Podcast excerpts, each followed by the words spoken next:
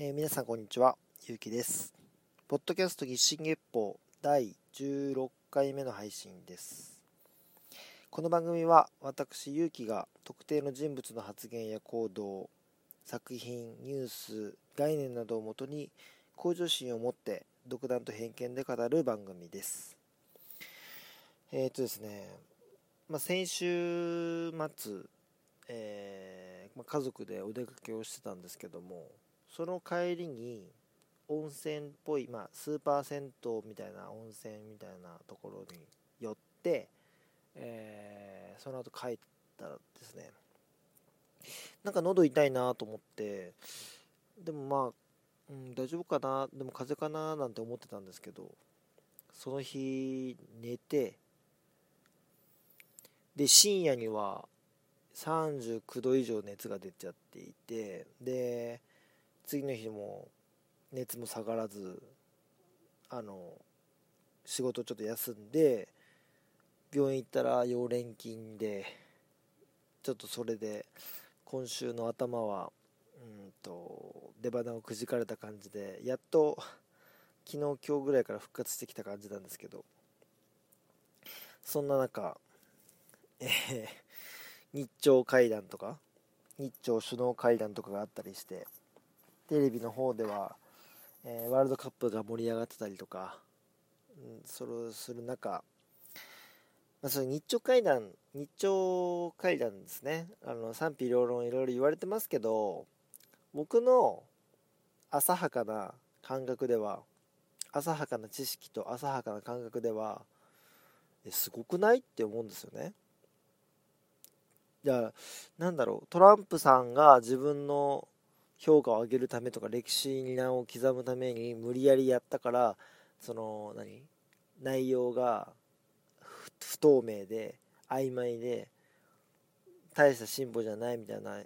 批判のされ方をしてるんですけどでもトランプさんじゃなかったら会って握手してっていうこの状況にまでもなってないんじゃないかなとか思うと、まあ、北朝鮮が裏切ったとしててもトランプさんはそれを逆手に取れるんじゃないかなとも思うし何より僕安倍さんが北朝鮮のねキム・ジョンウンさんと会ってお話しするっていう機会が作れそうだっていうこの状況って結構なことなんじゃないかなと思うんですよね。日本が自力でできたのかなとか思っちゃうんで、まあ、そんなことをね考えさせられましたけど。うんまあ、キム・ジョンウンが意外に若くて自分と大して年変わらないって聞いた時にちょっとびっくりしましたけど、うん、そんなぐらいですねあのニュースからは。ただ僕は思ったのはえー、まあ、今日お話しする橋本徹という人物がもし日本の首相だったら、えー、トランプキム・ジョンウンに こう割って入れるぐらいのアグレッシブさがあの人にあるんじゃないかなってこう僕はなんとなくですけど思ったりなんかして。そんなことも思いつつ、え、今日は橋本さんの話をしたいと思うんですけど、まあ、橋本さんに関してはきっと、え、賛否両論あると思います、え、嫌いな人はすごく嫌いだと思うし好きな人はすごく好きだし。でも世の中的にああいう政治家いないよね。なんかあの人しかいなかったよね。残念だね。みたいな空気が流れてる感覚は僕は感じてるんですけど。皆さんどうですかね。ちなみに僕のおばあちゃんは、えー、橋本さん大嫌いです。あのもう放送では言えない単語でも罵倒してるぐらいのぐらい嫌いです。ただまあね僕の意見では政治家ってそれぐらい賛否両論なぐらいがいいんじゃないかなって。なんか安倍さんとかってうんなんか無難に首相できちゃってる感じが僕はしちゃってるんですけどあの特にここがダメとかあそこがダメとかすごく言いたいとこがあるわけじゃないんですけど世の中的にもなんとなく信用できなくないとかなんとなくなんか無難すぎない？とかそういう批判しかあんまり僕は聞かないので、うん、だからそれはそれで一つの能力だし。橋本さんみたいに賛否両論で白黒はっきりしてるみたいなタイプは僕は個人的には好きです。橋本さんなんですけどもともとまあ皆さんもご存知の通りだと思うんですけど、まあ、タレントの弁護士さんまあ弁護士として独立してえー、テレビによく出るような、えー、えー、と、何ですか、行列のできる法律相談所？僕もよく見てましたけど、茶髪で、なんか適当な、あの前の人が言ったことを完全否定する生意気な若手弁護士みたいなポジションでキャラ付けしてなんかいろいろやってましたけどあの時はさすがにね僕こんなになんだろうなうん尊敬というかあの一目置くような存在になるとは全然思ってなかったですね。全くむしろ何この人ぐらいしか思ってなかったです。政治家になることすらもう想像もできてないし。まあそもそも本人も1万パーセントないみたいなことを政治家になることは1万パーセントないみたいなこと確か言ってたんですけど結局なりましてで、最初はね、あのー、周りも多分、お前に何ができんだよっていう目で見てたと思うし、僕そもそもそんな興味もなかったし、ああ、あんな人が府知事になったんだなぐらいしか思ってなかったんですけど、やっぱり、えっ、ー、と、目立つような言動をすることで、まあ取り上げられるじゃないですか、報道陣に。まあ、みんなが、そうだよね、そうだよねって言ってることを、お前らそれ違うだろうっていうようなこう声のでかい少数派みたいな感じで、えー、話題になって取り上げられて、えー、人に知れ渡り、えー、賛同者が増えたり、え、やっかみが増えたりっていうようなタイプなのでで僕はその姿を見ている時にあこの人面白いなとかあこの人少し信用できる人だなっていう印象をまあ得たわけですよで、あの方は、あのー、大阪府知事になった後に、まあ、自分がやりたいことを成し遂げるために、えー、府知事を松井さんに譲り、えー、自分は市長選に出て市長になると。その道のりも決して簡単ではなかったんですけども、まあ、やっぱ橋本さんは、簡単に言うと年齢層的には、まあ、年配にはあんま好かれない。でも若い子には好かれるみたいな僕はイメージを持っていて。もちろんあれですよ。それなりに人気なある方なのであの嫌い言われてるって言っても好きな人多いですけどね。割合的にですね。でまあ大阪都構想っていうものを、えー、成し遂げるためにいろいろ奮闘をしていて、まあ、大阪都構想に関しては今も松井さんが目指してるんだと思うんですけどまあ、その何ですかね、まあ、大阪都構想っていうものがまず何なのかっていうのをみんなどれくらい知ってるかっていうのがわからないので、えーと、ざっくりだけ本当にざっくり説明しちゃうと、まあ、大阪府と大阪市って要は大阪府の中に大阪市があるのにもかかわらず、えー、大阪府と大阪市が勝手に政治を独立してやり合っちゃってたんですよね。だから大阪府で大きく決めたことが大阪市には適用されなかったりとか要はその何て言うんですかねえっ、ー、と決定権が大阪府にも大阪市にもあってそこに上下関係がしっかりとなかったんですよね。だからきちんとしたそのピラミッド型みたいになってなくてピラミッドのなんかコブが2個あるみたいな状況になってたんですよね。だから二重に何ていうんですかその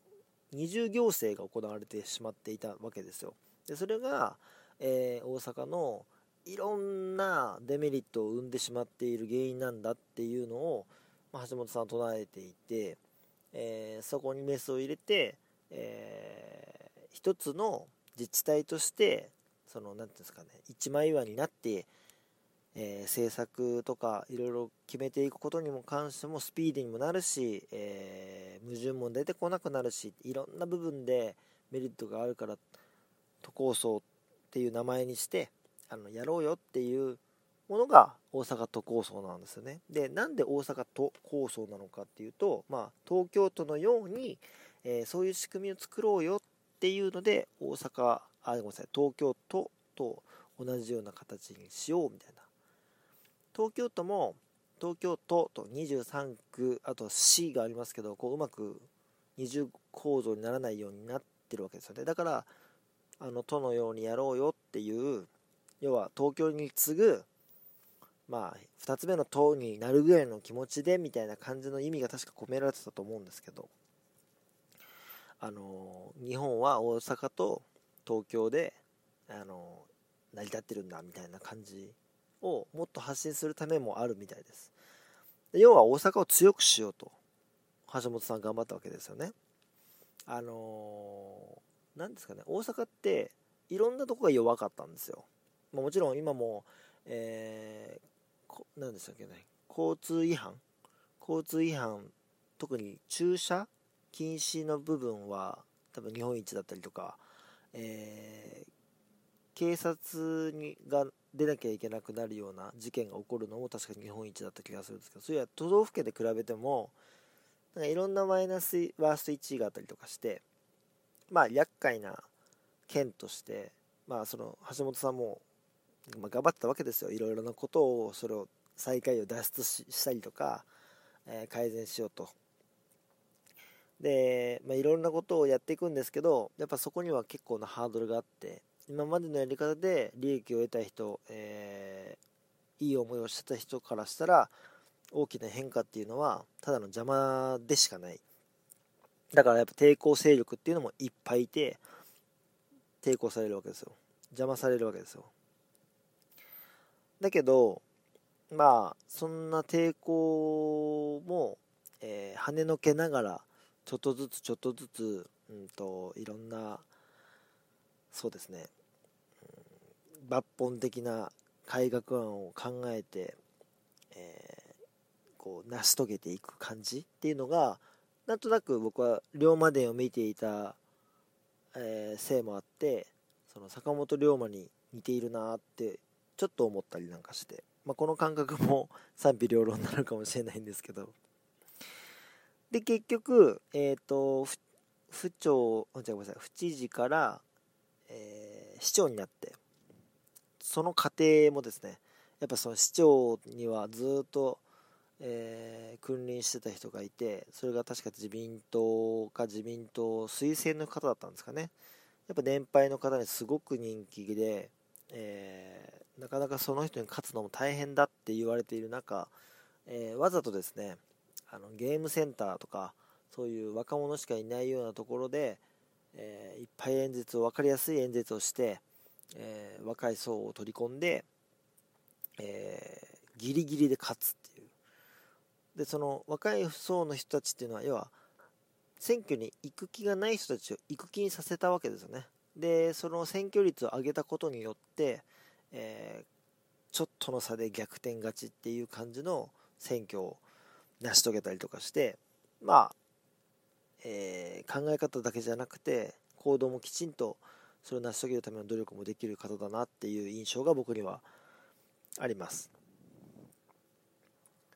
で実際府知事とか市長時代にやったことって結構すごいこといっぱいやってて例えば大阪府ってずっとそれまでのえー、知事の方ではずっと赤字だったんですよ。で、借金したりとかしてたんですけど、えー、橋本さんがついてから、えー、9年かな、えー、全部黒字で、え常に黒字になっていて借金も返してみたいなことをなり成し遂げてるんですね。これ多分一番大きいような僕は気がするんですけど、あとは高校無償化して、えー、もう本当に適当にやってるような高校には、え、退場してもらったりとか、いろんなものを無償化したり、えー、いらないものを撤廃したり、まあ、公務員の給料を下げたり、いろんなところで抜本的な改革を、あのー、いろんな人に嫌われながら、どんどんどんどんどんどんどんどん適正な方向に持ってった人なのかなっていう印象ですね。まあ、もちろん、えー、今いいとこばっか言いましたけど、悪いところもあります。悪いところもっていうか、僕の中では悪くはないんですけど、世の中的に、まあその、えー、例えば慰安婦に関しての発言が不適切だったとかっていうふうに言われてしまったりとか、まあ、あれもこの前後を聞いたりとか真意を聞けば納得できるはずなんですけど一回批判的な目で見た方っていやあの前後を見てくださいとかもう一回聞いてもらっていいですか？とか言われてもやっぱね耳ってなかなか開かないんですよね。これはまあ自分も経験なかないですけど橋本さんってこのその耳を閉ざさせてしまうそういうなんだろううん能力も高いというか うん、そこはちょっともったいない部分はあるのかなって思うんですけどでも逆にそれぐらいこうパッパッパッパッパッパッパッパ思ったことを言うから伝わることもあるしだから僕の中ではその結果結果マイナスポイントではないんですけどでまあ物物葉の剣なわけですよ。橋本さんっていう存在はきっとあの扱う人がいたとしたら。でもやっぱりなんだかんだ言ってそうやって言ってながらもそのやっぱ暴言も多いけど、えー、信用はされるわけですよね。あの西野さんキングコングの西野さんの理論と一緒かもしれないけど。人気だけど信用されない人っていると思うんですけどそのなんだろうな。実際ちゃんと本当に正直にやってるなこの人は。でも私は嫌いって思われてる人でもやっぱり信用はされてたりとかして嫌いだけど認めざるを得ないよっていう人もいるしもう何をしても批判する人もいるしでそれはコメンテーターの中にもいてその人たちとのバトルが楽しかったり面白かったりとか あれ結構エンタメ的に面白いと思います正直。あの橋本さんが、うん、YouTube でね橋本徹論破とかで検索するとねあの面白い結果がいっぱい見れる気がします。あのそういうのが好きな方はぜひ検索してみてください。まあでも僕はその政治家ってそれぐらいぶっ飛んでてうん敵作りながらも味方もどんどんどんどん増やしていくみたいな。そういうことが平気でできる人の方がいいと思うんですよね。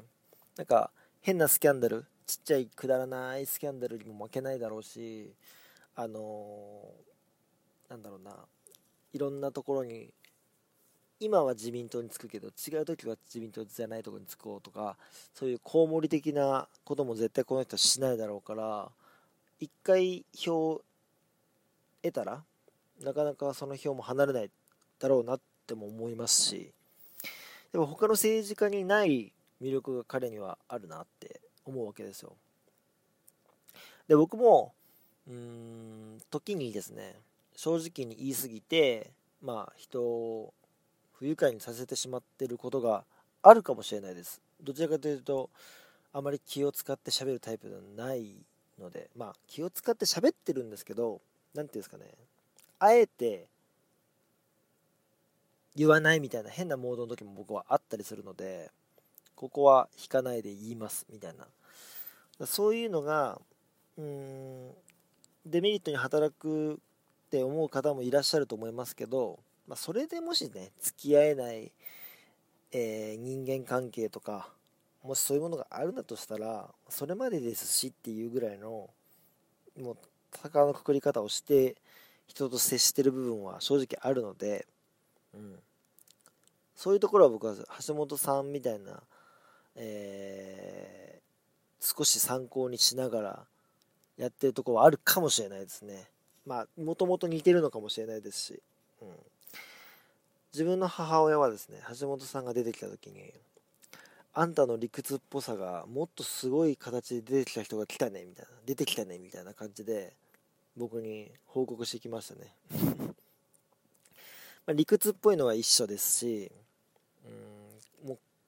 完全にこれだってなってる時の感情の入り方、えー、怒り方相手を説得するやり方とかも若干似てたりして。うん、ただやっぱり僕はその彼のようなすごい実績があるわけではないのないですし、あの、まず舞台が大きいですしね。だから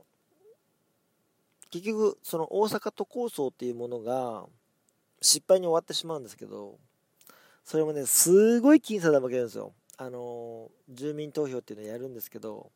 うね49対51ぐらいでそれぐらいの僅差で負けるわけですよね。で結局それで政治家を辞める決意をしてえー、任期をちゃんと全うしたのかな？で辞めるんですけど僕はねやっぱいつか戻ってきてほしいなって思うんですよね。まあもしくは彼のような人がまた現れてきてほしいなって政治の世界に。やっぱり彼みたいな人が政治の中にあの世界にいると注目しますしえ物事がスピーディーに進んでいくっていうのがやっぱ気持ちいいですしその未来に希望が少し持てるんですよね。今のやっぱ政治見てても正直僕は個人的な意見ですよ、えー、明るい未来が見えるような状況ではないわけですよ。安倍さんは安倍さんで頑張ってくれてると思いますけど安倍さんがじゃあずっとこれからの日本を支えていくのかって言ったら僕はそこに明るい未来は思い描けてないです今は。なのでもうこう何ていうんですかねもうぶっ飛んでていいのでもう嫌われまくっててもいいのでそういう人が政治の中でど中心にいてほしいななんて思うんですよね。そういう意味では僕は個人的に橋本さんとかあのー、ちょっと堀江さんはちょっと怖いかな。あの西野さんとかあの、松岡修造みたいな。武井壮みたいな人がなんかそのもう首相じゃなくてもいいんですけど結構な結構なポジションにいてくれたらなんかああいうタイプの熱い人がいてくれたらいいななんてこうが思いながら政治を見ています、うん、なんかその日本は国会議員っていうものをまずに選挙で選んでそしたらその人たちの中でじゃあ総理大臣誰にする？あの人にしようかこの人にしようかあじゃあみんなで多数決しようよってその要は国民じゃない人たちが選挙みたいなことをして決めるわけですよ。僕はやっぱそのアメリカとかみたいにダイレクトにあのトランプ大統領が就任した時のように国民さえ認めれば首相が選べら選べるぞっていうようなそういうシステムの方が政治っていいんじゃないかなって勝手には思ってますけど、はい、で、まあ、ちょっとこんな話しちゃってるんですけど橋本さんの話をまあした理由っていうのはあの彼のようにですね先入観を無視してあのこういう世の中だからっていう要は常識とかうん悪しき文文化とか悪しき慣習っていうのを平気でおかしいだろうってどんどんどんどんどんどんどんどんぶっ壊しまくった人って僕いないと思っていてあの特に政治の世界では僕はいないと思ってるんですよ。日本の政治の中では。要はずっと政治をやってきた人たちからすると超 KY なんですよね。この超 KY 力っていうのが僕はすごく、あのこの人以上の人見たことないというか、うん、だからそのなんだろうな超 KY 力ってあの成し遂げるのにはめちゃくちゃ大変だと思うんですけど僕めちゃくちゃ価値のあることだと思っていてやっぱどうしたってちょっと怖そうな人にお前そういうもんなんだからそういう風にしろって言われたら一瞬「はい!」ってなっちゃいますよね。普通なら。でも橋本さんはえなんでそうしなきゃいけないんですか？理由をちゃんと説明してください。それが説明が理解できないんだったら僕はやりませんって平気で言えちゃうような人なんだろうなって思います。でそれを政治の世界でずっとやり倒して結局僅差で負けちゃったけどそこまで最後まで戦い続けた男だと思ってるので僕は未だにやっぱ彼以上の政治家は今後現れないかもしれないぐらい思っちゃってますけど現れてほしいなって思いますしそれだけ彼を評価しているっていうとこなのかなって思います、うん、そんな話をしつつやっぱ自分もそういう風で生きていきたいなって思うわけですよ。あの自分の将来の夢の一つでえっ、ー、と飲食の雇用形態とかそういう、うん、地位の向上とかそういうところを意識して仕事をしていきたいっていうのがあるんですよね。でそこって今までの常識にとらわれて仕事してたり行動してたりとかすると全然改革できないわけですよ。なんか周りが「えそんな飲食店ないよ」とか「えそんなことやってんのあんたたちのとこだけだよ」とか言われながらそれを正しいと思って信じてやってあそれ正しかったかもしれないって周りに思わせないといけないわけですよ。そこまでのプロセスをやらないとできないわけですよ。だから道のりは本当橋本さんとかと一緒で厳しいんですけどそういうことって絶対価値あるじゃないですか。で前もちょっと話したかもしれないんですけどみんながいいって思うようなことをやったって大して価値ないですよね。あのみんながイタリアン美味しいからイタリアンの店増えたらいいのにねって言ってイタリアンの店がバーって増えた時期が多分あったと思うんですけどそのほとんどが多分潰れててやっぱイタリアンその辺にいっぱいあるしみたいな。だ要は個性が求められてるだろうし今この現代って。ただイタリアン作ればいいっていうもんじゃないわけじゃないですか。やっぱイタリアンだけどちょっと和のテイスト入れてみましたとかイタリアンだけどあえてこうしてみましたみたいなものがやっぱあった方が注目されるし価値があるし。要は土俵は大きかったとしても分母の小さいところに持っていかなきゃいけないわけですよね。価値のあるものとして稀なものにならなきゃいけないんですよ。でやっぱそれってどの世界でも僕は一緒だと思ってるのでまあそういう KY にあえてなって周りに巻き込まれずにいや自分はこう思いますとかいやあのみんなそう思うかもしれないですけど僕はこれでやりたいのでややり続けますっていうようなそういう強い姿勢っていうのを本当にあの彼からは勇気をもらい続けまくったなっていう印象がすごくあるのでそういうところを中心にあの見習っていきたいなと思います。そして僕は彼の 政治への復帰を本当に待ってますって感じなんですけど。うんなんかそういう僕の中で参考にしたい人物っていうのが何人かいるんですよ。で今日は橋本さんの話しましたし来週も違う人の話をするんですけどまあそれは後で言いますね。やっぱ厚さとかやっぱその人と違う目線とかあとは、まあ、その KY だったりとか、うん、行動力とかあと主体性とかそういうものを持ってる人って僕はやっぱすごく尊敬するわけですよ。やっぱ情熱ないとできないしで主体性ないとその臨機応変にも対応できない。変な人のねあの受け売りばっかで夢語っちゃうような薄っぺらい人間になっちゃうしうんなんかそういう行動できなかったら意味ないしとかやっぱそういういろんな要素があって僕にとっての尊敬する人大好きな人になっていくわけなんですけどその代表格と言ってもいいぐらいの人ですね橋本さんは。うんちょっとね僕一回飲んでみたいなと思いますもん。